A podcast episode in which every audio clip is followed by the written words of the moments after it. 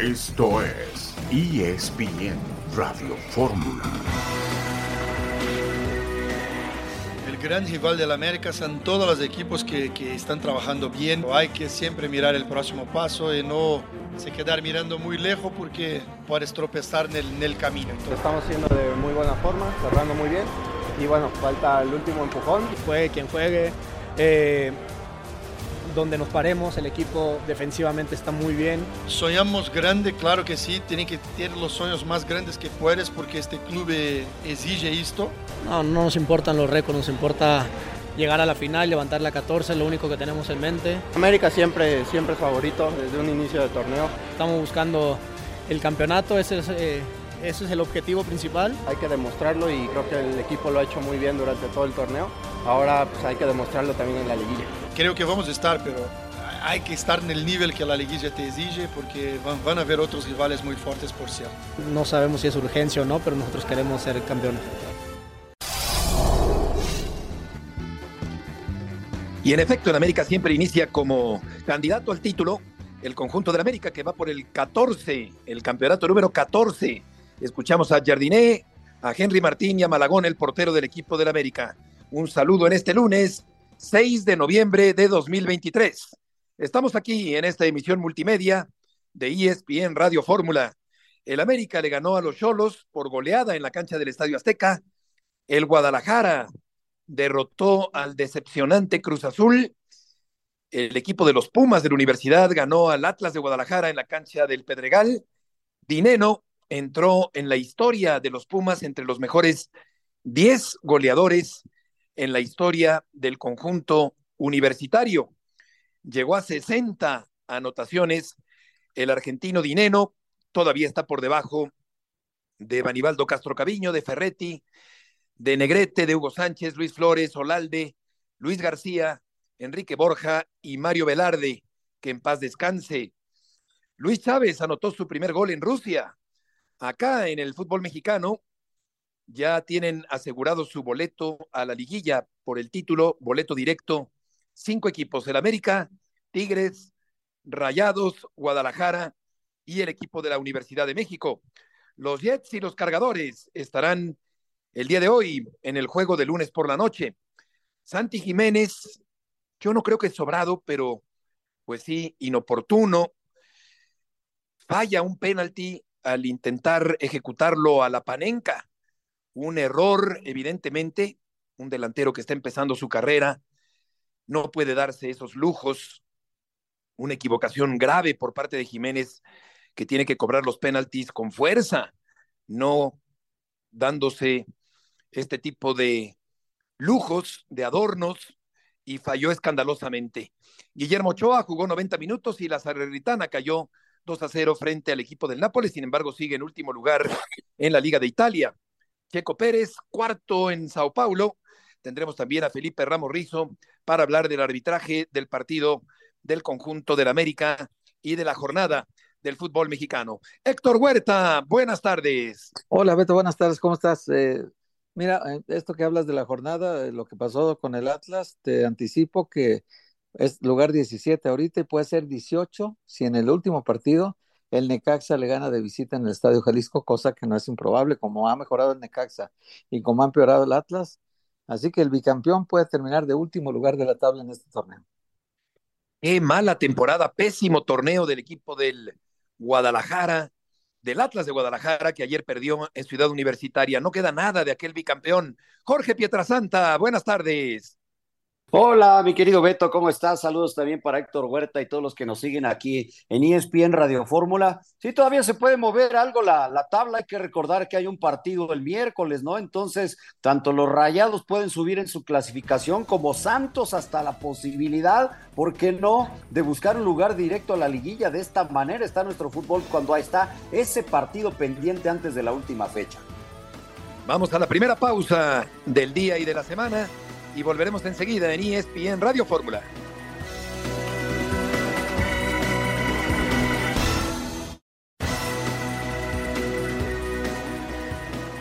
Pues mira, hasta que nos desajustaron, sí. Después de, del desajuste que nos hacen, sí. Porque 11 contra 11, yo no vi al, esplendoroso América. O sea, un equipo fuerte, sólido, con buenos jugadores, pero el mío estaba compitiendo de igual a igual. Ellos tuvieron un par de ocasiones, nosotros también. Me parece que era un partido bastante bien disputado. Hay que analizar las tarjetas ustedes, para mí ninguna de las dos es. Pero bueno, pues el árbitro así es y nos desajustó el partido. En esto tiene razón Miguel Herrera, el equipo de Tijuana estaba compitiendo con el América, pero la expulsión del colombiano Balanta cambió en cierta forma el rumbo del partido. Repican las campanas de los templos de Muyuguarda y Cafetales y de todo el sur de la capital de la República Mexicana, diría yo, porque aquí está el máximo exponente de esa zona eh, del país y de la ciudad en, en términos arbitrales, el árbitro justo, como también se le conoce en los llanos, a Felipe Ramos Rizo, y después de este prolegómeno cremoso, querido árbitro justo, te saludo y te pregunto por el arbitraje en el partido de América Cholos. ¿Cómo estás, Beto? Qué gusto saludarlos. Pues mira, tal parece que el deporte actual más practicado en el fútbol es engañar al árbitro o que el árbitro califique mal. ¿sí? Para mí la, la acción de Balanta no, no, no me parece ni para tarjeta amarilla. ¿sí? Eh, es un jugador que va en busca de la pelota, que sí llega tarde, pero el único roce que existe es del talón de Balanta con el de, el de su adversario.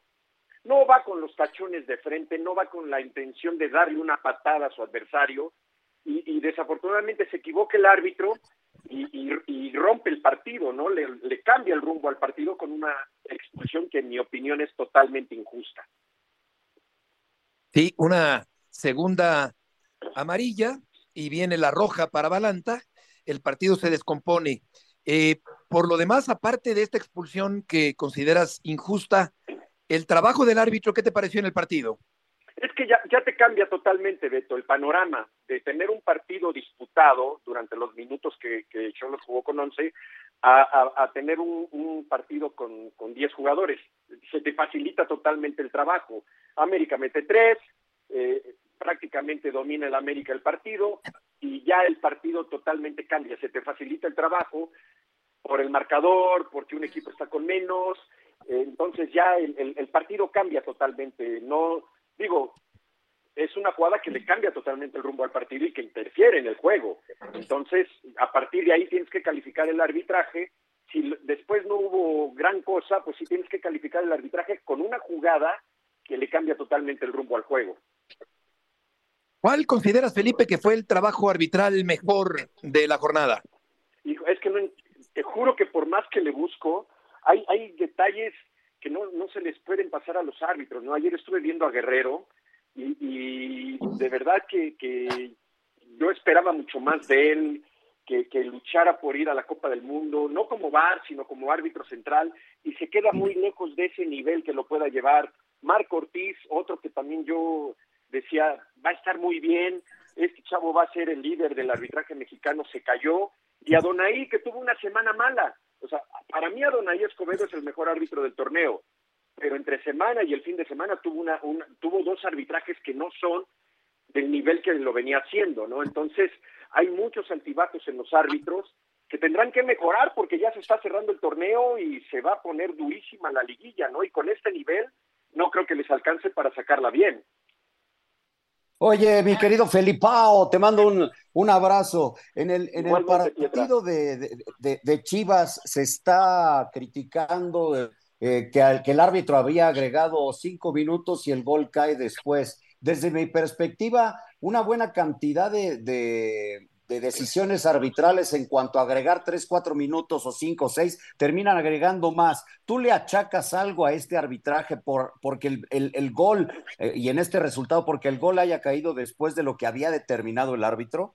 No, hay que recordar, Jorge, te mando un abrazo, que cuando sí. el árbitro dice cinco minutos y pasa algo dentro de esos cinco minutos, el árbitro se ve obligado a agregar uno o dos minutos después en mi opinión, está correcto el árbitro porque por ahí sucedieron un par de jugadas que tuvo que rectificar y tuvo que agregar. Entonces, no, no, no hay, no hay ni por dónde buscarle que se agregó uno más o se agregó uno menos. O sea, que la gente que critica o que está criticando la que se ponga a ver los cinco minutos y que vea lo que pasó, que tuvo claro. que, que, rectificar una jugada, eh, tuvo que checar, entonces, pues es lógico que tienen que agregar lo que se perdió.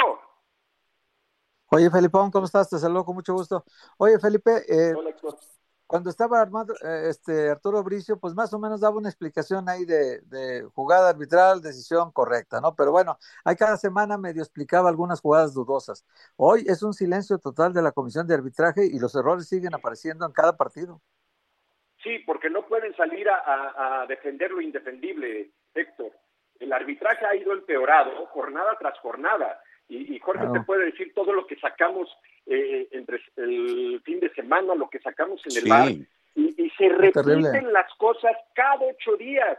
Los penales, las expulsiones, el control, la falta de respeto, las decisiones que te cambian el partido. Entonces, se nota que no hay trabajo. No salen, Héctor, porque no tienen forma de defender, no tienen forma de proteger a los árbitros. Hoy a Archundi, a Yaoses, se les escapó el arbitraje de las manos. Si con Arturo estaba más o menos controlado, eso sí llegaron y lo arrasaron, lo arrasaron. Y quien llegue para levantar esto, le va a costar mucho trabajo, Héctor. Felipe, muchas gracias por tus aportaciones del día de hoy. Un fuerte abrazo para los tres. Es que es así, Beto, pensábamos que estábamos muy mal, pero es que no habíamos visto el momento actual que estamos peor, ¿eh? O sea, pensábamos que con Bricio habíamos llegado al límite de estar mal, pero no, no, no, Archundia lo ha rebasado, pero sobradamente, Beto. Es el cuento de nunca acabar, no hay una mejoría del arbitraje mexicano. Mientras tanto, el América, Jorge, tiene 39 puntos. El equipo de León fue finalista en el Clausura 2019 con 41 puntos. El América está haciendo un gran torneo, pero claro que lo que más importa en este formato, en este sistema de competencia, en este tipo de torneo, es lo que se haga en la liguilla por el título del fútbol mexicano. Sí, podría romper ese récord de puntos, pero ya lo dijo incluso Henry Martín y, coincido, lo que más les interesa es la 14, ¿no? El obtener el título más que romper un récord de puntos, porque varios torneos desde la última vez que fueron campeones han sido líderes, han sido el equipo más goleador, han sido muchas cosas, pero no han sido campeones. Entonces lo demás nada más queda para el anecdotario, lo que realmente cuenta es el que levanta la copa de campeón de liga y es lo que pretende el América. Ya no los puntos, yo creo que incluso en el partido del fin de semana contra Tigres saldrá con una buena cantidad de suplentes que de todas maneras son de calidad, pero que no dejan de ser los suplentes del América. Yo pienso que eso van a hacer porque en cuanto a puntos ya no pelean nada, en cuanto a ser líderes ya no pelean nada, sí de puntos, perdón, pero no de líderes, ¿no? No creo que les importe tanto ni a Emilio Azcárraga romper el récord de puntos. De hecho, la estadística de cuando termina como líder en el Apertura 2014 con Mohamed hizo 31 puntos y fue campeón. En el Apertura 2021 con Solari alcanzó 35 puntos y llegó a cuartos. Y en el Apertura 2022, Héctor con Fernando Ortiz hizo 38 puntos y se quedó en semifinales. Es decir, la cantidad, un punto más eh, tiene actualmente el América de esa cantidad que cosechó Fernando Ortiz. Y aquí la pregunta sería, Héctor, si el América es el máximo candidato, yo creo que sí, al título del fútbol mexicano. Sí, sí lo es, Beto. Y sí, sí creo que la, lo que dice Jorge tiene toda la razón. Aunque yo sí creo que puedes encontrar una motivación importante en los jugadores de decir, a ver, eh, este récord de León ya tiene muchos años, eh, nosotros lo podemos superar, porque el récord anterior de torneos cortos era de 43 puntos del América en la Apertura 2002, pero eran 20 equipos, hoy son 18. el récord de 18 lo tiene León, eso no, no queda la menor duda. Pero el América, si, si gana el partido, llegaría a 42, impondría una nueva marca. Y, también es, un golpe de autoridad ir a decirle al otro candidato a, a ser campeón, a Tigres, que se le puede ir a ganar a su cancha este golpe de autoridad, si lo da el América, sería muy importante ahora que empiece la liguilla, porque entraría muy fortalecido y reafirmándose bien, como dices Beto, como el gran candidato a ser campeón de este torneo. Claro, eh, con 38 puntos en el Apertura 2022, únicamente Jorge llegó hasta semifinales. Es decir, eh, eh, grandes temporadas recientemente del América en fase regular, pero luego se queda el público americanista con un palmo de narices. No te dan un trofeo por ser el que más goles anota, no te van a dar un trofeo especial por, por ser el que más puntos obtiene. Claro, te dan no. la copa, ¿no? Y levantas la copa de campeón, que es la que, la que importa, porque por ahí me decían el otro día, es que el América es el más temido. Ah, pues ya le estoy preparando, ya le estoy haciendo la copa para entregárselas como el equipo más temido, porque no les van a dar nada en la federación ni en la liga Sí, por sí, sí. eso, ¿no? Ellos lo que pretenden es ser campeones que no consiguen desde hace, desde hace cinco años. Yo, perdón, pero no lo veo como el gran favorito. Yo cuando dos equipos que el torneo pasado llegaron a la final y uno es campeón y otro es subcampeón y están metidos ya en la liguilla de manera oficial, eso los hace a esos dos equipos más favoritos todavía. Esa es mi percepción. Sí, coincide contigo Tuca Ferretti, que también piensa que Tigres es favorito por encima del América. Ahora bien, yo me acuerdo, Héctor, cuando seguramente Jorge también, eh, los torneos eran largos, con dos vueltas, había un campeón de invierno, que era meramente un, un título simbólico para el que terminaba con- en primer lugar en la primera vuelta del campeonato mexicano. Uy, pero Que estamos tampoco servía de nada, ¿verdad? Sí, de la prehistoria, Beto. Cuando daban un simbólico título de invierno, luego se Sí, iban sí, de sí. vacaciones en Navidad, de Año Nuevo. Ahora ya hasta se juega en Navidad si es necesario. Claro. Sí, sí, sí, no, ya estamos hablando de otro tiempo. Pero sí, en el caso del América tiene toda la razón, Jorge. Si el América no es campeón, todo lo demás es anécdota, Beto. Sí, de nada habrá servido. Totalmente de acuerdo. Esa es la encomienda, la responsabilidad, la obligación, la obsesión del América y particularmente del técnico brasileño Jardiné que llegó para este torneo y que está haciendo un buen trabajo. Vamos a ir a una pausa. Volveremos enseguida en esta tarde de lunes en ESPN Radio Fórmula.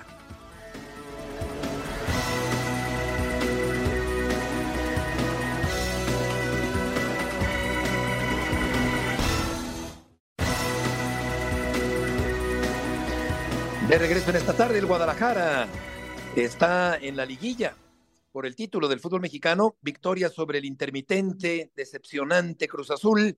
Vamos a escuchar a Joaquín Moreno y a Belko Paunovic, los técnicos, al terminar el partido.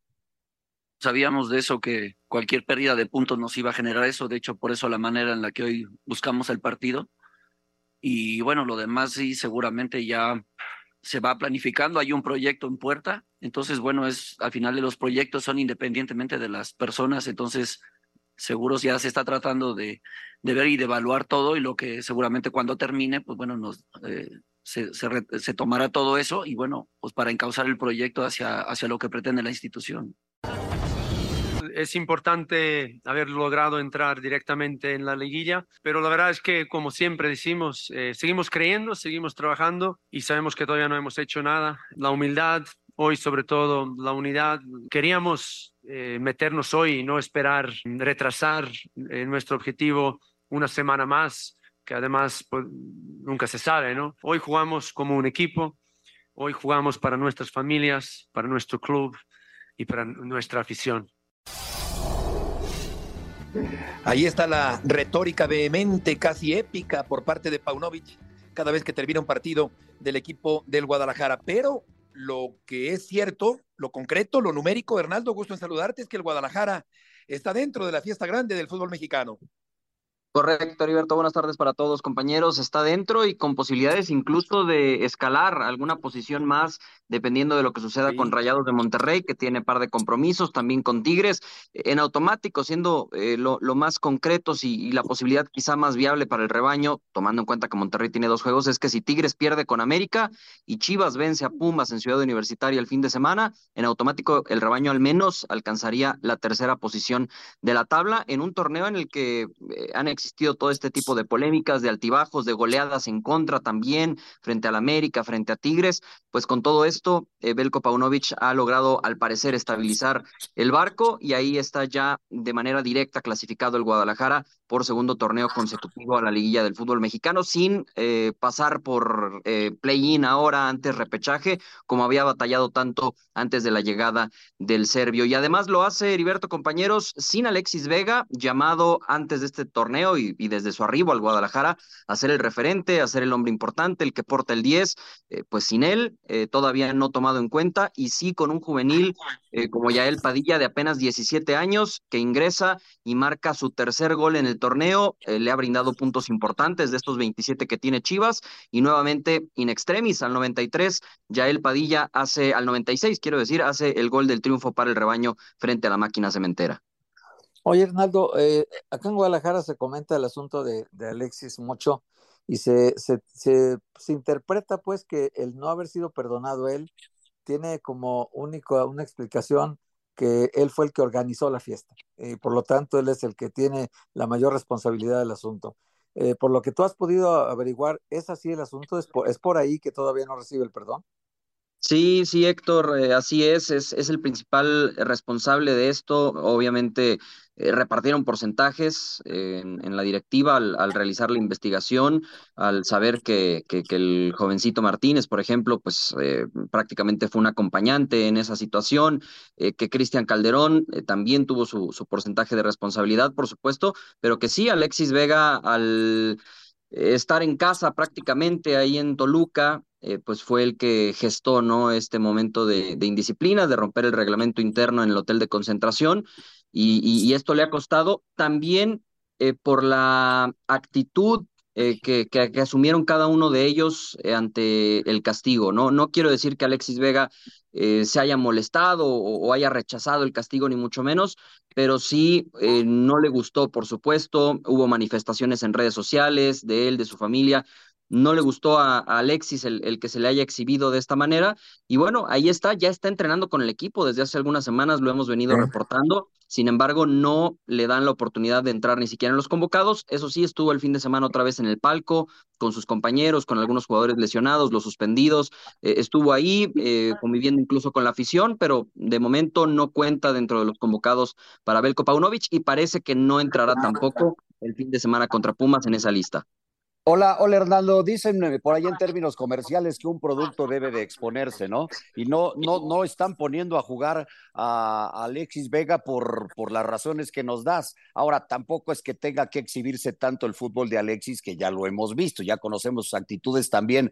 Eh, mi pregunta va en este sentido. ¿No será que ya lo tienen apalabrado? ¿No será que irá a Santos y se dará esto del intercambio por Acevedo? Eh, ¿Sabes algo al respecto?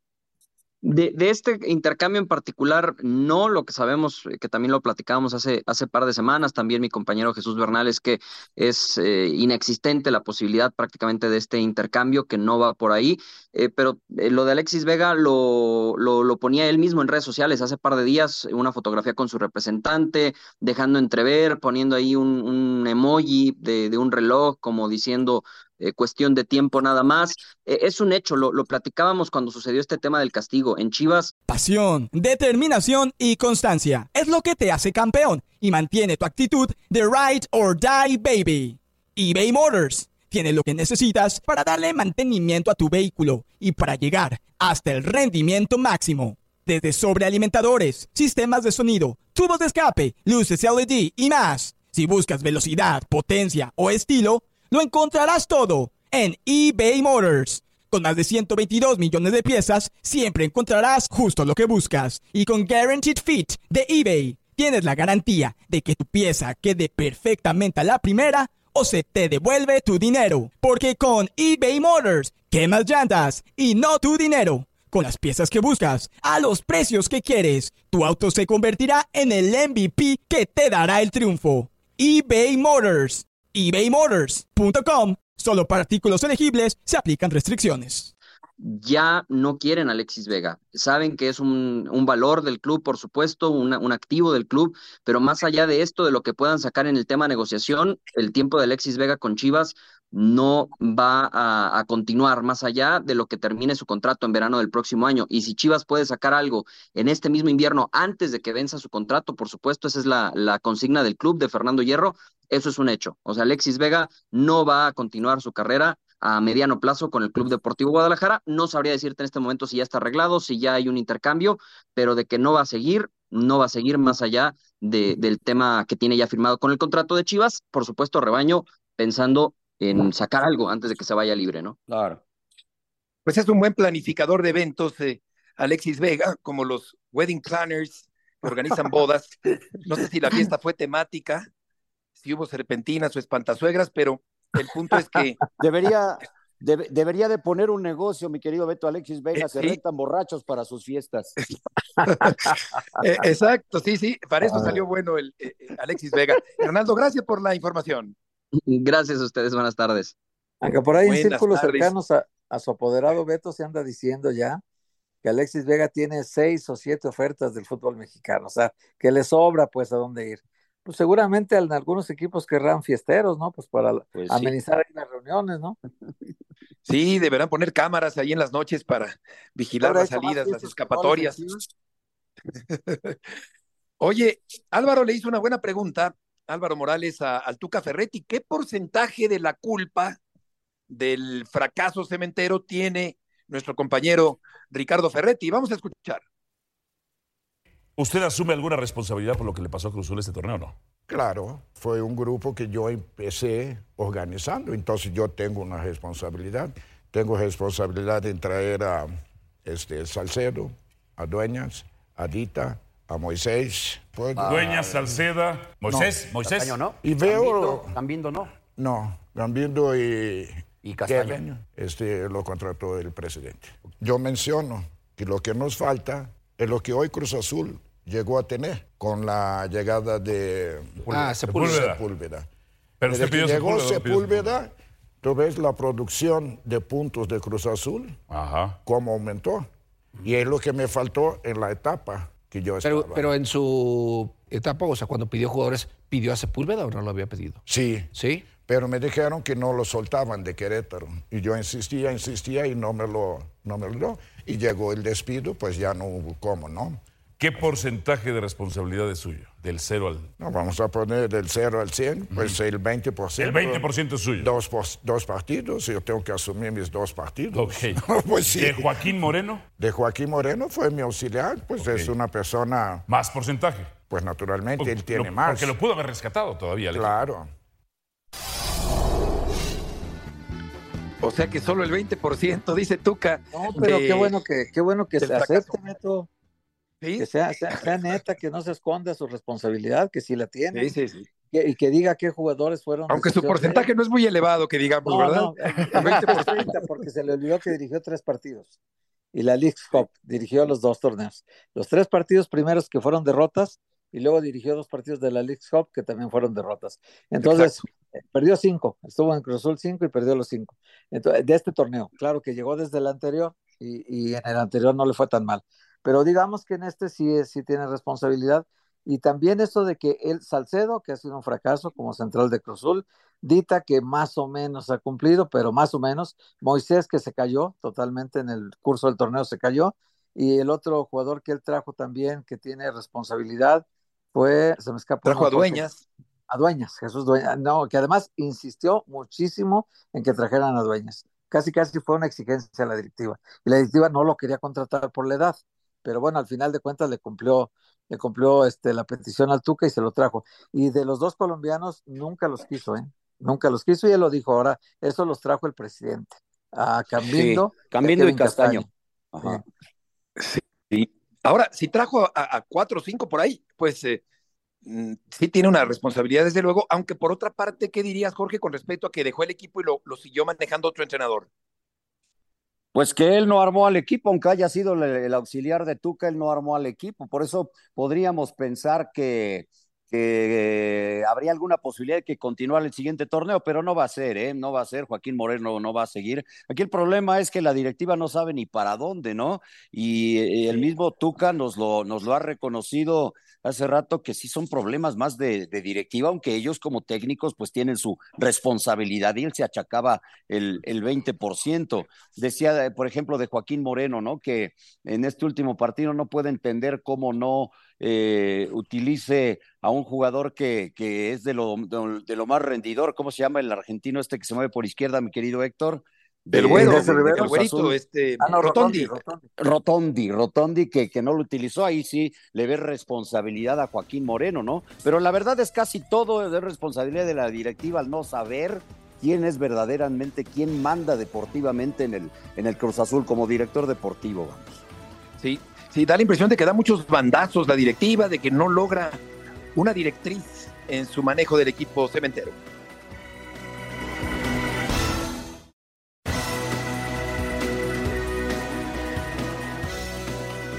De regreso en esta tarde, arrancando la semana en ESPN Radio Fórmula y vamos contigo, Adriana Maldonado, con el reporte del equipo de los Pumas de la Universidad. Saludos compañeros, el equipo de los Pumas ha iniciado ya su preparación para el duelo que sostendrá este fin de semana ante las Chivas del Guadalajara. Un partido importantísimo para los universitarios. En caso de ganar, ellos consideran pueden dar un golpe sobre la mesa de cara a lo que será su participación en la liguilla del fútbol mexicano. Escuchemos palabras del atacante argentino Juan Ignacio Dineno, quien también da sus primeras sensaciones después de entrar ya en el top 10 de goleadores históricos de esta institución al llegar a 60 anotaciones con la playera de Pumas.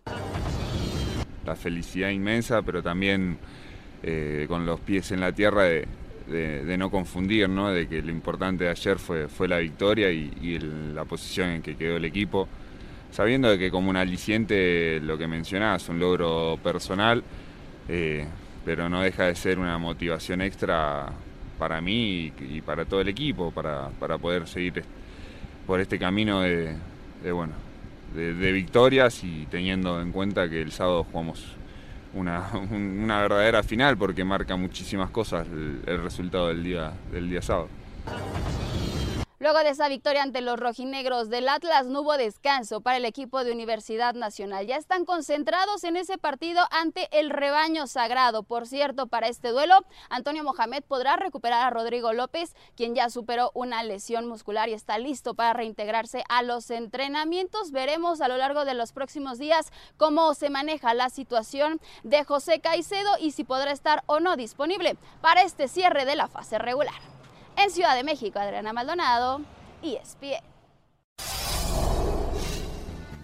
Adriana, muchas gracias por la información. 129 partidos de dinero con el equipo universitario, 60 goles de el comandante Dineno con el equipo de los Pumas de la universidad. Ayer el Atlas otra vez dando una imagen lamentable, un equipo que no levanta la cabeza, que ha sido francamente muy malo, Héctor, en este torneo. Rocha no inicia el partido, tratando Omar Flores de cambiarle un poco al esquema rojinegro. Manotas que lamentablemente se va del partido lesionado, un jugador proclive a lesionarse por eh, el ataque del equipo rojinegro.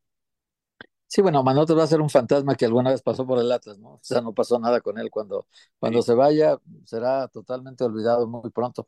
Oye, Beto, eh, el asunto de Pumas y Chivas, que ahorita nos daba el reporte de Adriana, tienen un ingrediente muy especial. ¿eh? Si Pumas le gana a Chivas, Beto, Pumas se queda en cuarto lugar general, Chivas en quinto, y Pumas cerraría la liguilla, la primera fase de liguilla en casa. Ese es el ingrediente que tiene de ventaja de que primero visitas y luego recibes en casa eh, contra el 5 que te toque de la tabla, que podría ser Chivas otra vez. Entonces, yo creo que en este caso, sí, para, para Pumas y Chivas es muy importante el partido. 25 puntos de Pumas, 27 de Chivas. Una victoria de Pumas lo pone en el cuarto lugar y Chivas desciende hasta el quinto. Así que es, es, parece que no, pero aunque es el último partido de la competencia, sí tiene su importancia este juego, ¿no?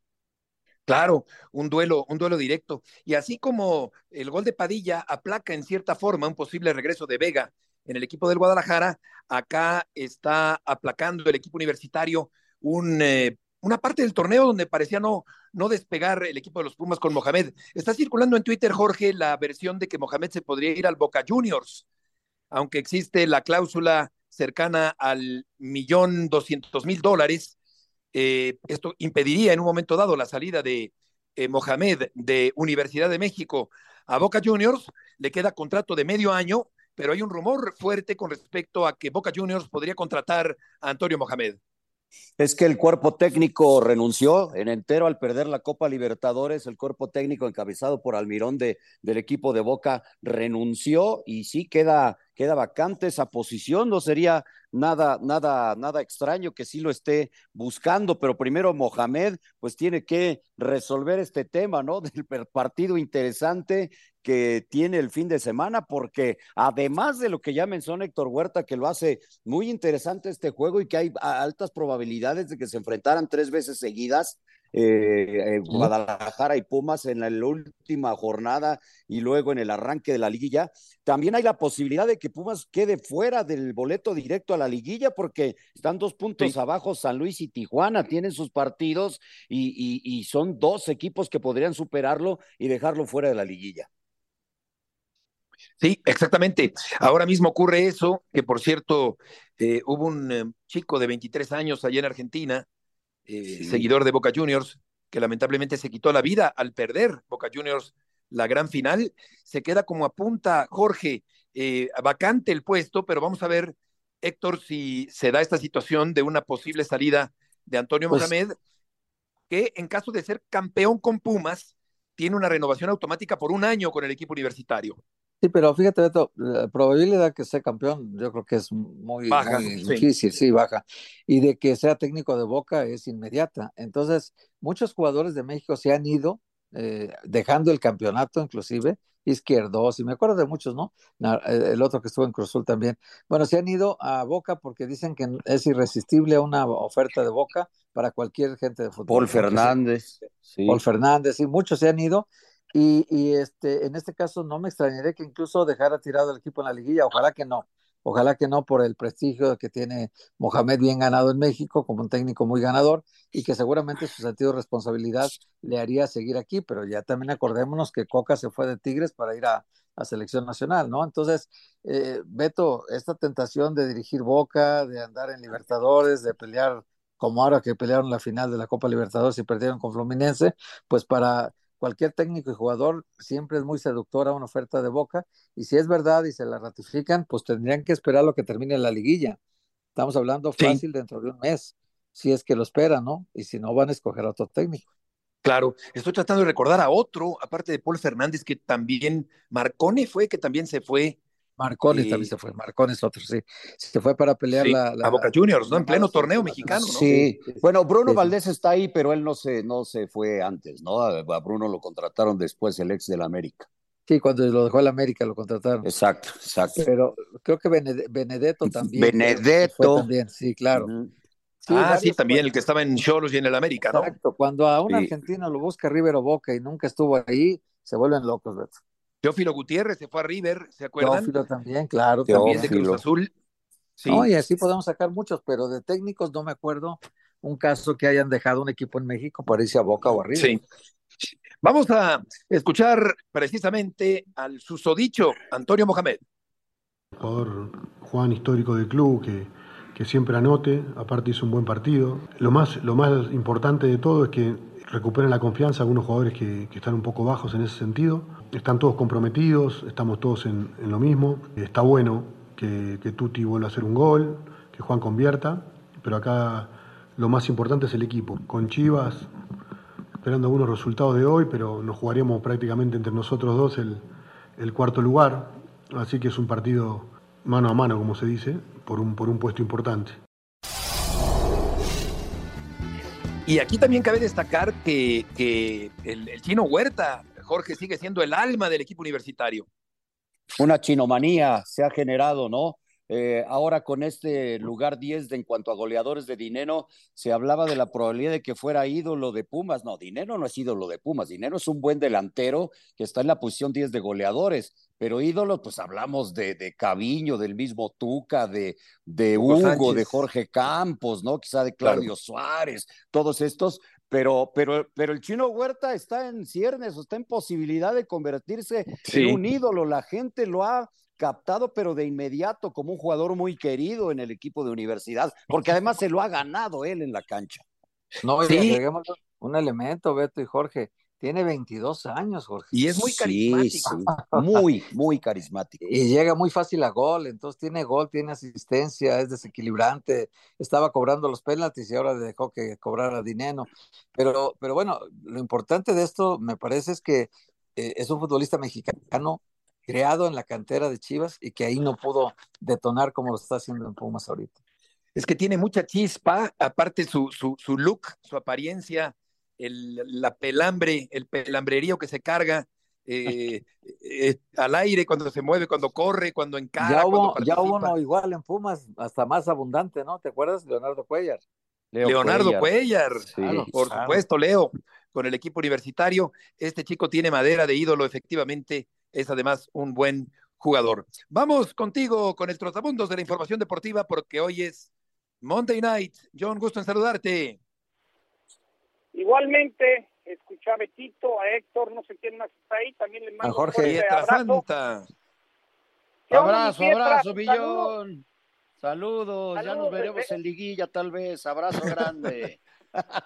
Cosita, qué ternura, qué ternura. Seguramente esperando otra expulsión de Pidalgo. Ay, qué ternura, mi fiesta. Te mando un abrazo.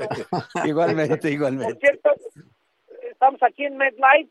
Eh, sigo esperando información de dónde será la final de la Copa del Mundo, todo el tema que hay de los dueños de NFL con, con la FIFA, se lo están peleando, como les he dicho hace varias semanas, eh, Cowboy Stadium y este estadio MetLife, pero hoy tenemos Monday Night Football.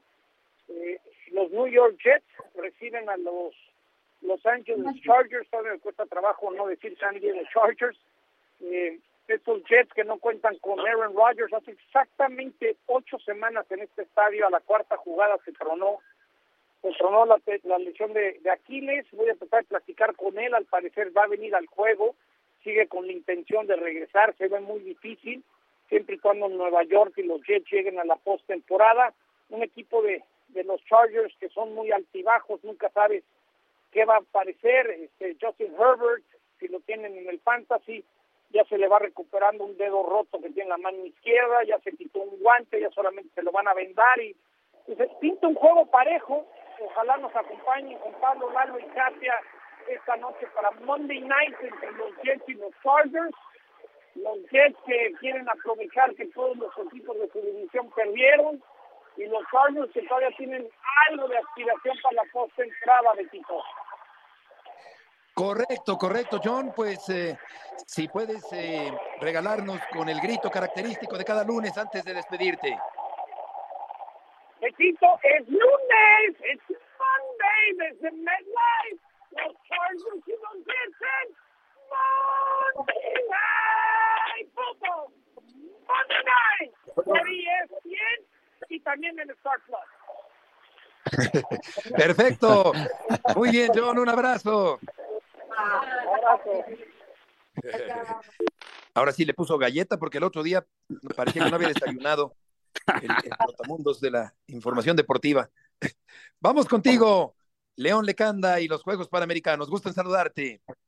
Beto, ¿cómo estás? Un fuerte abrazo desde Santiago de Chile. Ayer concluyeron los Juegos Panamericanos Santiago 2023 con una actuación inolvidable de la delegación mexicana que impone nuevos récords para el país, tanto en medallas totales, 142, superando por cuatro la cosecha de hace eh, justamente cuatro años en Lima 2019, como especialmente, en medallas de oro, 52 en total contra 37 hace cuatro años, es decir, 15 metales áureos la diferencia.